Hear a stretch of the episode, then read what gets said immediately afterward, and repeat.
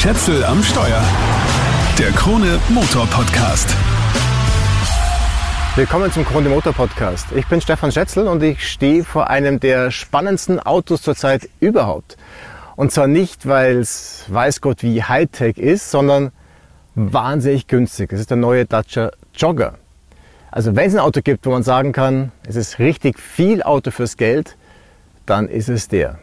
Das ist ein Siebensitzer und den gibt es ab knapp 16.000 Euro. Mit Klimaanlage sind 16.500 Euro. Auch wenn man die Basis in Wahrheit nicht kaufen kann, wenn sich das einigermaßen fährt, dann ist das ein Wahnsinnsangebot. Zu den Preisen komme ich noch, aber es bleibt auf alle Fälle brutal günstig. Jetzt schauen wir uns den erstmal im Detail an. Und weil die herausragende Eigenschaft die sieben Sitze sind, starte ich gleich mal im Innenraum und schaue ich mit 1,88 Körpergröße da hinten sitzen kann. So, zweite Reihe, ganz normale Rückbank, geteilt umklappbar, drei Plätze. Wie komme ich nach hinten? Ich ziehe an dieser Schlaufe auf der Rücksitzlehne, klappe die nach vorn und dann ist auch schon der Sitz entriegelt und ich kann ihn komplett nach vorn klappen. Jetzt kann ich hier ganz locker nach hinten durchsteigen. Kann sogar den Sitz zurückklappen. Muss halt schauen, dass der Gurt sich nicht einklemmt. Klappt mir die Kopfstütze aus und kann ja tatsächlich sitzen. Also ja, meine Knie sind natürlich jetzt hier in der vorderen Rücklehne drin, aber ich halte es hier wirklich gut aus. Wie gesagt, ich bin 1,88 groß, ich könnte noch größer sein, also Kopffreiheit ist überragend. Und ich kann hier sitzen. Sogar zu zweit wird es wirklich gut ausgehen, wenn man sich mag. Hier hinten habe ich sogar noch einen 12 Volt Stecker, eine Beleuchtung, zwei Becherhalter, Armlehne, alles da und sogar ein Ausstellfenster. Das heißt, ich kriege sogar Luft hier hinten. Also das ist nicht weiß Gott wie gefinkelt gemacht, aber ja, so ist Dacia. Sie haben einfach einfache, billige Lösungen, aber es ist trotzdem praktisch und praktikabel. Ich komme auch alleine wieder raus.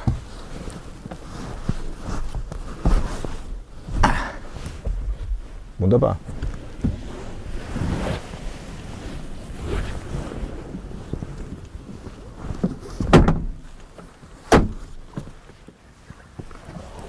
Und in Reihe 2, naja, wenn der Sitz auf mich eingestellt ist, der Beifahrersitz hier ist jetzt so eingestellt wie mein Fahrersitz, dann wird es schon ein bisschen eng für die Knie. Wenn ich jetzt aber einen freundlichen Kollegen am Beifahrersitz habe und der rutscht ein bisschen vor, dann habe ich hier auch für meine Beine gut Platz. Und überhaupt Kopffreiheit ist hervorragend. Es ist ansonsten hier ein gutes Raumgefühl. Nur halt ein bisschen eng für die Knie. Hier habe ich ja auch noch ein Tablet an beiden Rücklehnen, also ein Tablett, ein Ablagetisch, wo die Kinder spielen können. Okay, ich sitze tatsächlich in Reihe 3. Ich möchte nicht sagen besser als in Reihe 2, aber es ist schon erstaunlich. Trotzdem sitze ich lieber vorn. Aber erst noch was über das Auto.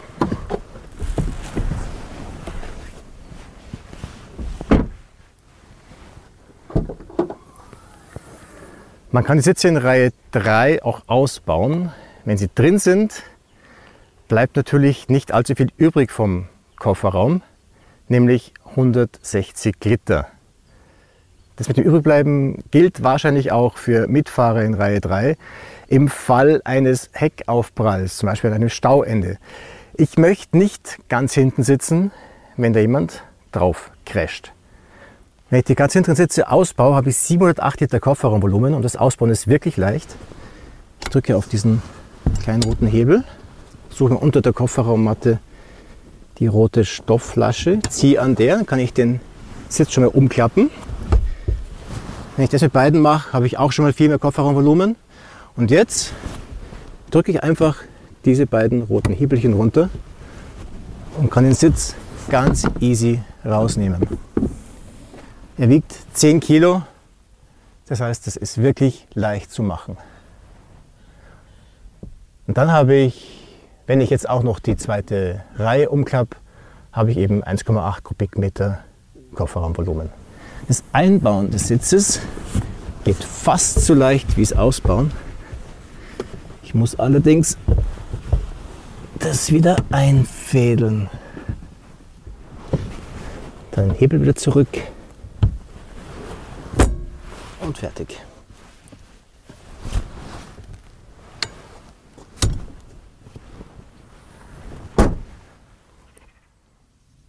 Womit haben wir es jetzt wirklich zu tun? Es ist ein Van mit Offroad-Attitüde. Und zwar nicht nur, weil die Top-Ausstattung hier diese Plastikbeplankungen hat, die man halt so kennt von SUVs und von Allroad-Fahrzeugen und so weiter, sondern der Dacia Jogger hat 20 cm Bodenfreiheit. Das ist beachtlich und mehr als manches SUV zu bieten hat. Damit kann man durchaus auch einmal in ein bisschen leichteres Gelände fahren, auch wenn es leider keinen Allradantrieb gibt. Den hat nur der Duster und da bleiben sie konsequent. Das Auto ist 4,55 Meter lang und hat beachtliche 2,90 Meter Radstand. Das ist umso bemerkenswerter, wenn man weiß, dass es eigentlich ein Dacia Sandero ist, also ein Kleinwagen. Bis zur B-Säule ist es auch ein Sandero. Also die Beifahrertür ist noch identisch mit der vom Sandero. Und dann kommt hier ein Knick in der Dachlinie. Da geht es 4 cm nach oben. Und dadurch kommt hinten diese hervorragende Kopffreiheit. Oben drüber haben wir dann eben auch noch serienmäßig eine Dachreling. Und ab der zweiten Ausstattungsstufe sind da auch noch verlegbare Holme drin. Da kann man also ganz leicht sich einen kompletten Dachträger zusammenbauen. Dafür haben sie eine einerseits diebstahlsichere, andererseits sehr einfache Lösung gefunden. Man braucht nämlich Werkzeug. Im Handschuhfach haben wir hier diesen Schlüssel und damit muss ich vier Schrauben lösen. Also die hier und noch an drei anderen Stellen. Dann kann ich den Holm jeweils rausnehmen, quer übers Dach legen und wieder festschrauben. Eine Sache von geschätzt drei Minuten. Und darauf kann ich dann eine Dachbox geben oder meine Skier, Snowboard, was, weiß, äh, was weiß ich, bis zu 80 Kilo Dachlast. Die Front entspricht komplett dem Dacia Sandero Stepway. Soweit ich weiß, ist wirklich überhaupt kein Unterschied. Es ist eins zu eins dieselbe Front, die sie da übernommen haben. Auch noch mit dem alten Logo. Dacia hat sich ja die Marke aufpoliert. Es wird jetzt alles ein bisschen Offroad-mäßiger und gröber. Dazu eben auch ein neues Logo.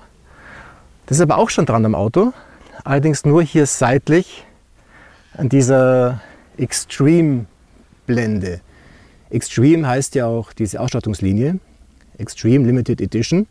Man könnte glauben, dass das X einfach nur von dem Namen Extreme kommt, aber dieses X ist tatsächlich das neue Dacia-Logo. Das ist ein D und ein C, die das A raus verdrängt haben. Es schaut wirklich nett offroadig aus. Auch hier mit diesem groben Seitenschweller, mit den Extreme Alufelgen, die es natürlich auch nur in dieser Ausstattungsvariante gibt. Und das Heck hat wiederum was von Volvo. Diese seitlich bis zum Dach hochgezogenen Heckleuchten kennt man eben von den Schweden. Tut ihm gut, dem Dacia. Und einen Unterfahrschutz haben sie auch noch angedeutet. Ja, aber halt wirklich nur angedeutet. In Wahrheit ist es ein reines Designelement. Aber Design bei so einem billigen Auto ist ja auch was wert. Sie könnten auch auf Design verzichten. So wie es früher war bei Dacia. Aber die Zeiten sind vorbei. Das Auto schaut wirklich ansprechend aus. Wenn ich jetzt ganz pingelig bin, gehe ich her und stelle fest, dass da manche Kanten nicht so ganz sauber zusammenpassen. Aber das gibt es auch bei anderen Autos, die deutlich mehr kosten. Außerdem ist es noch ein Vorserienauto. Also vielleicht ändert sich das ja auch noch. Der Innenraum ist tatsächlich eins zu eins der Dacia Sandero. Und es schaut nicht schlecht aus. Gut, in der Basisausstattung muss man auf diese Stoffblenden verzichten. Aber hier, wo sie sind, schaut es wirklich ganz nett aus. Gut, wir haben natürlich viel hartes Plastik, ganz klar. Auch hier in den, in den Ablagefächern, wenn man da was reinlegt, was hart ist, das wird klappern. Ansonsten schaut das Ganze nicht sonderlich billig aus, also vielwertiger, viel hochwertiger, als es bei Dacia früher gewesen ist. Und wenn man sich das Ganze nachts anschaut, es ist auch angenehm beleuchtet. Es ist nicht so wie bei manchen anderen Marken, wo es nachts alles blendet, weil alles viel zu hell ist. Oder wo manche Dinge einfach nicht beleuchtet sind. Hier haben wir die Lenkradtasten angenehm beleuchtet und hier, wo man sie hat, sind nachts sogar die USB-Steckdosen beleuchtet. Und das, wo bei manchen anderen Marken nicht mal Lautstärke-Slider oder Temperatur-Slider beleuchtet sind. Überhaupt ist es hier ein bisschen ein Auto, wie man es einfach früher geschätzt hat oder heute wieder zu schätzen lernt. Zum Beispiel mit richtigen Drehreglern für die Klimaanlage. Da muss ich nicht irgendwo ins Menü abtauchen oder zumindest am Touchscreen rumtatschen, um die Temperatur einzustellen. Es gibt drei verschiedene Mediatainment-Systeme. In der Basis kann man hier einfach nur das Handy einklemmen. Das wird dann über eine Gratis-App verbunden mit dem Auto. Man kann es dann alles bedienen, entweder übers Handy oder auch über die Lenkradfernbedienung. Dann gibt es noch ein Mediasystem mit 8 Zoll Display ohne Navi und hier in der Top-Ausstattung haben wir eben 8 Zoll Display mit Navi und mit zwei USB-Buchsen und auch mit dabei dieser Handyhalter, der wirklich praktisch ist. Habe ich dann ein Handy während der Fahrt immer in Reichweite und habe es nicht verbotenerweise in der Hand. Was ich hier auch machen kann, in der Top-Ausstattung, ich kann mein Handy via Apple CarPlay oder Android Auto drahtlos verbinden Allerdings kann ich es nicht drahtlos laden. Das heißt, sollte ich übers Handy navigieren, wird mir irgendwann der Saft ausgehen. Das Navi ist auch gar nicht schlecht. Ich komme damit wirklich gut klar. Spannend ist, dass ich mir aussuchen kann, ob ich lieber einer Frau oder einem Mann vertraue. Das kann ich in den Voice Settings einstellen. Gute Reise. Fahren Sie vorsichtig. Das Lustige ist, die Frau lispelt wie Katja Burkhardt in den RTL-Nachrichten. Gute Reise, fahren Sie vorsichtig. Was leider nicht gelungen ist, ist die Rückfahrkamera. Die verzerrt ziemlich stark. Also man kann relativ wenig erkennen. Gut, dann fahren wir jetzt mal vorsichtig.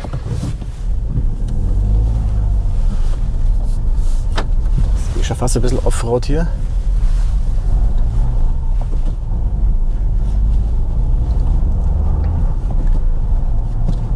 Da fällt schon gleich einmal auf, es klappert nichts.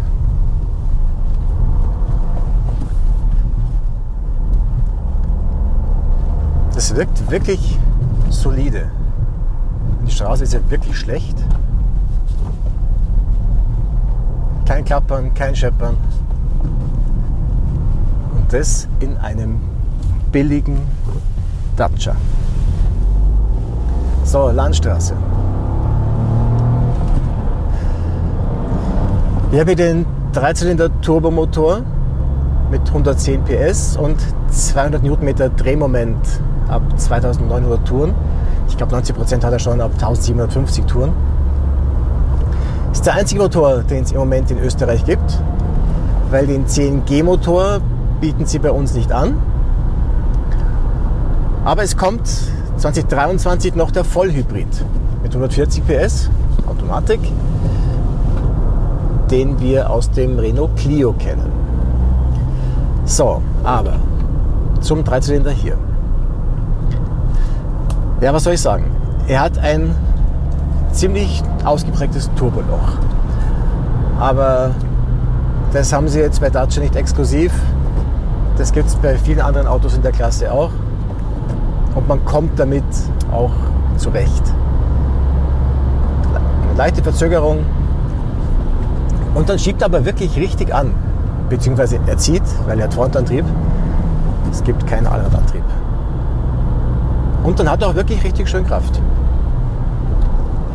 Das Gute ist, das Auto wiegt nicht viel. Trotz der Länge, trotz des Riesenradstands, trotz sieben Sitzen, sind wir hier bei gut 1,2 Tonnen. Im Fall des Siebensitzers sind es noch, ich glaube, 30 Kilo mehr als beim Fünfsitzer. Knapp 30 Kilo mehr. Und mit dem Gewicht hat der Motor wirklich leichtes Spiel. Er wird angegeben als Fünfsitzer mit einem Standardsprint in 10,5 Sekunden. Der Siebensitzer braucht angeblich 11,2 Sekunden. Mir ist zwar nicht ganz klar, warum 30, knapp 30 Kilo Unterschied so viel ausmachen, aber soll so sein. Auf jeden Fall fühlt er sich wirklich spritzig an und er fährt sich auch gut. Also hier jetzt in den Kurven im Hinterland von Nizza, da fällt wirklich auf, ja, es ist zwar ein Sandero, weil es schaut hier alles aus wie Sandero, aber die Lenkung ist völlig anders. Überhaupt nicht so schwammig, nicht so indirekt. Ich habe ja wirklich was in der Hand und ich kriege tatsächlich mit, was ich mache. Vermittelt viel mehr Gefühl, ist deutlich straffer und fühlt sich wirklich gut an. Woher kommt das günstige Gewicht? Naja, es ist eine Kleinwagenplattform. Das ist die CMF-B-Plattform von Renault und auf der steht halt unter anderem auch der Renault Clio und natürlich auch der Dacia Sandero. Und eine Kleinwagenplattform ist eben leichter. Trotzdem haben wir hier eine ganz brauchbare Zuladung, nämlich beim Fünfsitzer 462 Kilo und beim Siebensitzer sind es sogar 601 Kilo. Also es reicht für den großen Familienausflug. Also B-Segment Plattform, aber es ist das erste C-Segment Auto von Dacia. Die Lenkung war der Punkt, wo ich mir gedacht habe, ah, wenn sie die vom Sandero übernehmen, ist das keine gute Idee und es wäre wirklich schade, für dieses super Angebot, also für dieses Riesenauto zu dem sagenhaften Preis. Aber sie haben sie tatsächlich geändert. Das hat mit der Sandero-Lenkung gar nichts zu tun.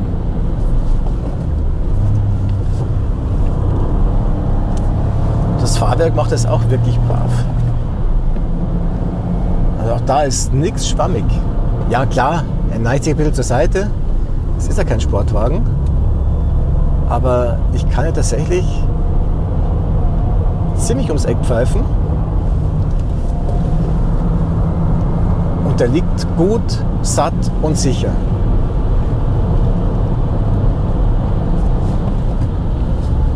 Also beim Fahrwerk wirklich keine Einschränkung.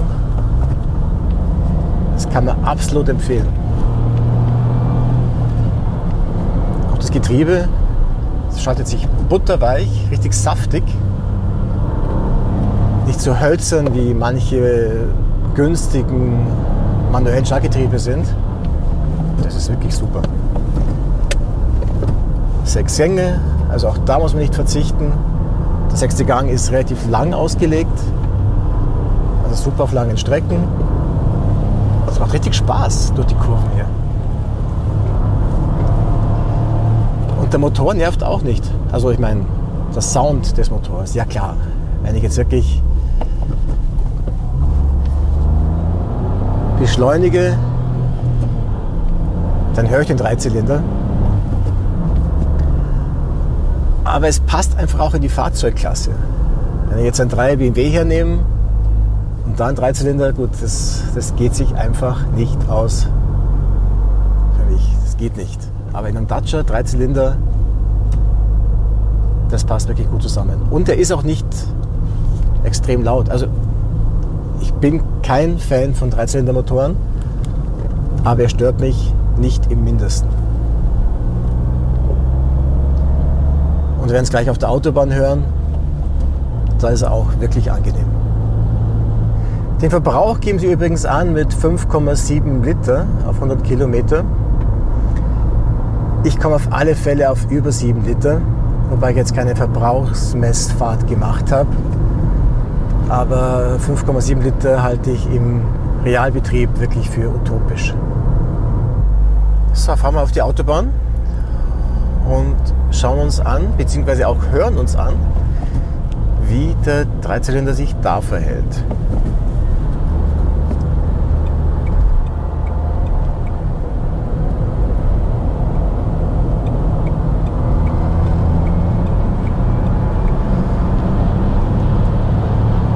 Also er zieht da auch echt gut, 110 PS, 200 Newtonmeter, ein bisschen über 1,2 Tonnen. Das passt gut zusammen. Und vom Geräusch her, es ist überhaupt nicht nervig. Also der Dreizylinder stört auch auf der Autobahn nicht. Ich fahre jetzt 130. Man hört ihn nicht großartig röhren. Er klingt eher wie eine Turbine nicht unangenehm. Das Einzige, was man jetzt ein bisschen hört, ist der Wind. Also Windgeräusche sind natürlich schon ein Thema. Aber dafür bin ich heute in einem Dacia und nicht in einem Mercedes. Er läuft auch schön. Läuft schön geradeaus, ruhig, liegt satt auf der Straße, auch in langen Autobahnkurven ist die Lenkung super angenehm. Auch bei höherem Tempo, wenn man mal schnell runterschaltet, das Getriebe nicht hakelig.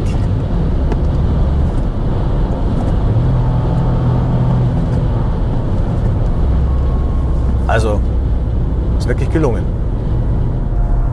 Ich komme zu einer Mautstelle, da kann man danach dann gleich mal die Beschleunigung ein bisschen checken das anfühlt.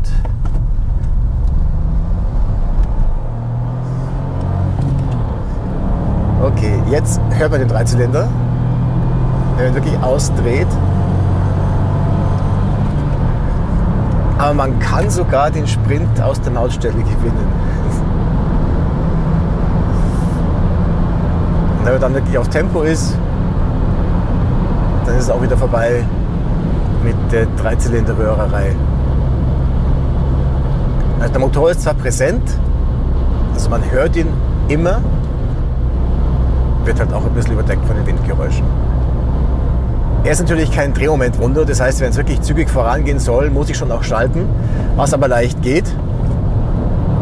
Da brauche ich halt auch die Drehzahl, dass wirklich was weitergeht. Und oben raus wird er dann halt doch auch wieder ein bisschen zäh.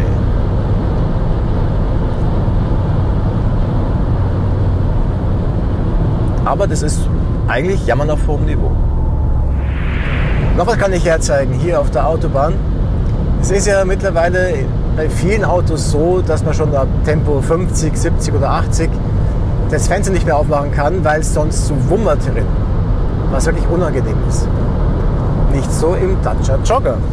Ich fahre jetzt gerade 150, echte 150, laut Tacho wie auch GPS. Der Tacho geht super exakt, by the way jetzt ja auch noch, wenn es zwar laut, man hört die Windgeräusche, aber es wummert nicht. Ich kann also bei jedem Tempo problemlos mit offenem Fenster fahren. Wenn mich freut. Allerdings, wenn das Fenster zu ist, ist es immer noch relativ laut darin, weil die Karosserie einfach Windgeräusche verursacht. Auf langen Fahrten, zum Beispiel auf Urlaub gen Süden, es ein bisschen anstrengend, sich zu unterhalten. Ich sitze ziemlich gut. Ich habe allerdings das Gefühl, wenn ich jetzt wirklich mehrere Stunden unterwegs wäre, dass ich es im Rücken spüren würde. Das kann ich jetzt aber nicht beschwören. Der Sitz würde keinen Preis für besondere Rückenstützfähigkeiten gewinnen. Der Sitz ist serienmäßig höhenverstellbar, manuell. Das Lenkrad in der Basis nur in der Höhe, hier aber natürlich auch axial. Ich habe hier alles wirklich gut im Griff. Das Einzige, was mich hier tatsächlich stört, ist, dass das Lenkrad zwar nach Leder ausschaut, also so vernäht ist und so, aber es ist ein Plastiklenkrad. Es gibt keins mit Leder. Und auf Dauer werden da die Hände schwitzig. Also das muss man wirklich ausprobieren, ob einen das nicht stört.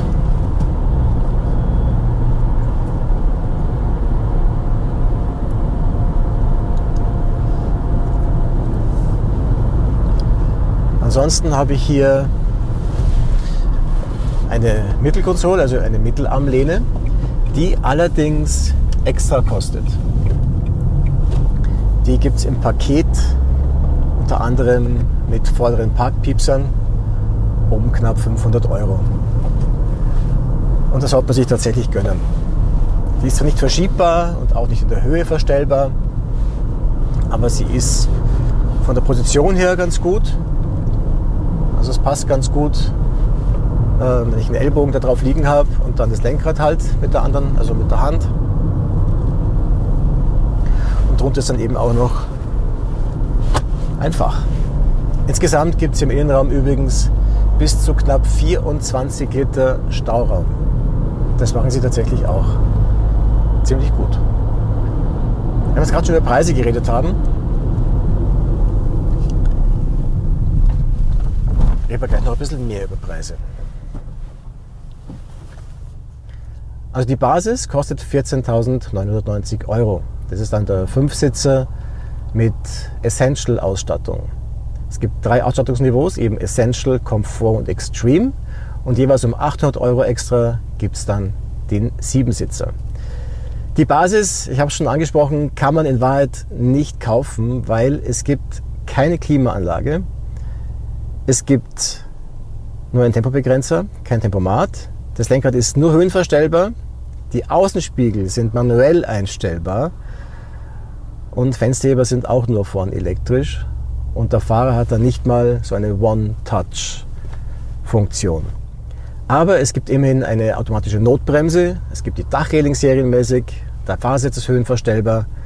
Es gibt Zentralverriegelung mit Funkfernbedienung. Also es zahlt sich aus, die nächsthöhere Ausstattung zu nehmen um 1900 Euro Aufpreis.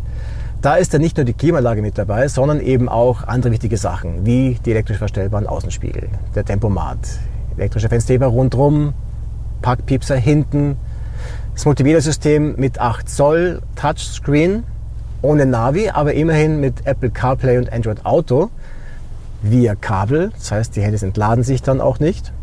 Und man kann damit auch ganz wunderbar navigieren und kann damit auch wirklich gut leben.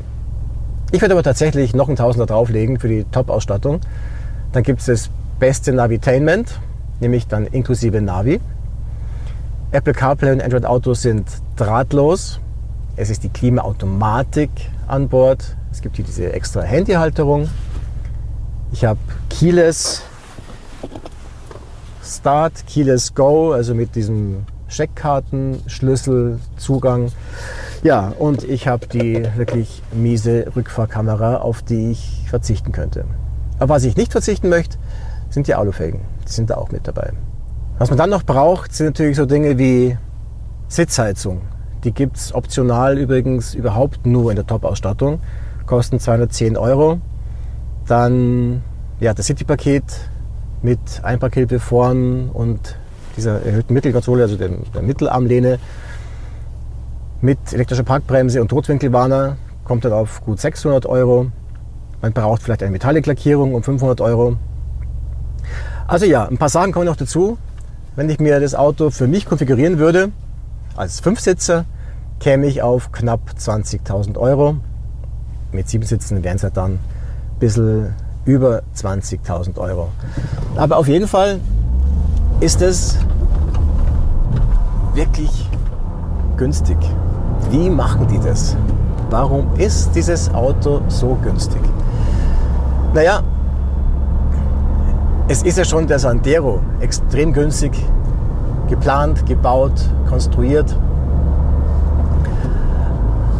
Und es ist eben bis zur Mitte tatsächlich eins zu eins ein Sandero. Das heißt, sie haben keine neue Front, sie haben da vorne einfach nichts ändern müssen. Also die Front ist eben Stepway. Dann es sind natürlich die Materialien günstig. Es ist eine Plattform, die Sie insgesamt extrem oft verwenden. Also da gibt es einfach Skaleneffekte. Und Sie sparen einfach da, wo es auch nicht auffällt. Zum Beispiel gibt es keine fancy Motorabdeckung, sondern der Motor liegt einfach da vorne drin in seinem Motorraum und funktioniert. Und das nicht schlecht. Ja, vielleicht wären bei anderen teureren Autos, wenn sie mehr investieren würden, hätten sie vielleicht in weniger Windgeräusche investiert. Das fällt in Wahrheit auch nur auf der Autobahn auf. Und selbst da ist es nicht wahnsinnig störend. Und mit dem günstigen Plastik kann man sich auch wirklich arrangieren. Was heißt arrangieren? Der schaut ja wirklich ansprechend aus, gerade mit diesen Stoffapplikationen. Und billiges Plastik gibt es ja tatsächlich durchaus auch bei teureren Marken, wo man es jetzt nicht unbedingt erwarten würde, beziehungsweise wo man es mittlerweile eh schon erwartet, aber wo es für den Preis einfach nicht angemessen ist. Aber hier passt es einfach zusammen. Es fehlt mir hier in Wahrheit nicht viel. Gut, ich hätte gerne ein Lederlenkrad. Meine Hände fangen zu schwitzen an. Was ich gerne hätte, LED-Scheinwerfer und LED-Tragfahrlicht sind serienmäßig, aber es gibt nicht für Geld und gute Worte ein LED-Fernlicht. Das sind Zeiten, wo sich die Hersteller in immer kleineren Klassen damit überbieten, dass sie LED-Matrix-Fernlicht anbieten. Hier gibt es halt nur Halogen. Und das ist schon ein bisschen strange. Man fährt nachts mit diesem herrlich weißen LED-Licht braucht dann Fernlicht, schaltet um und es wird plötzlich alles gelb. Das ist nicht so angenehm. So, das war jetzt schon beinahe sowas wie ein Fazit. Das heißt, es ist Zeit für ein Fazit. Also, der Dacia Jogger ist wirklich ein erstaunliches Auto. Riesengroß, wahnsinnig viel Platz, zu einem wirklich günstigen Preis und er fährt sich auch noch tatsächlich gut. Bei weitem besser als das Sandero, auf dem er eigentlich basiert und dem er auch so ähnlich schaut. Ich bin tatsächlich überrascht. Ich war, ich möchte nicht sagen aufgeregt, aber ich war schon echt gespannt, wie er sich fährt und hätte nicht gedacht, dass sie ihn so gut hinkriegen. Dass sie wirklich so viel ändern an Fahrwerk und Lenkung. Man muss natürlich in Ausstattung bzw. ins Ausstattungsniveau investieren. Mit der Basis wird man nicht wirklich Freude haben. Das ist ein Lokpreis. Und mit so Dingen wie Halogenfernlicht und Plastiklenkrad muss man sich halt irgendwie arrangieren. Aber ich glaube, das geht, weil das Auto wirklich viel zu bieten hat. Und in Zeiten, wo Autos fast schon unerschwinglich teuer werden und immer teurer werden, ist das wirklich ein Lichtblick. Halt ein Verbrenner. Hybrid kommt 2023 und elektrisch, ja, davon brauchen wir hier nicht reden. Dafür haben sie den Dacia Spring im Programm. Wobei der in Sachen Fahrverhalten aber sowas von überhaupt nicht mithalten kann. Aber es ist auch ein völlig anderes Auto, nur für die Stadt. Dacia Jogger ist ein sehr wachsendes Auto auf einer Kleinwagenplattform für die ganze Familie. Im Herbst wird übrigens das Logo adaptiert. Das heißt, ähm, wir haben dann vorn drauf auch äh, das neue Dacia-Logo. Und dann kann es auch sein, dass sie die Preise auch adaptieren.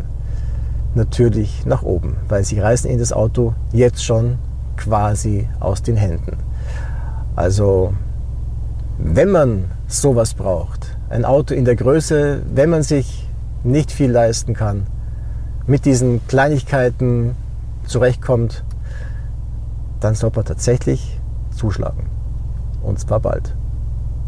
Das war's für den Moment. Wenn dir der Podcast gefallen hat, dann abonniert den Kanal doch bitte. Schätzel am Steuer, den Krone Motor Podcast. Gibt's überall da, wo es Podcasts gibt. Ciao, bis zum nächsten Mal.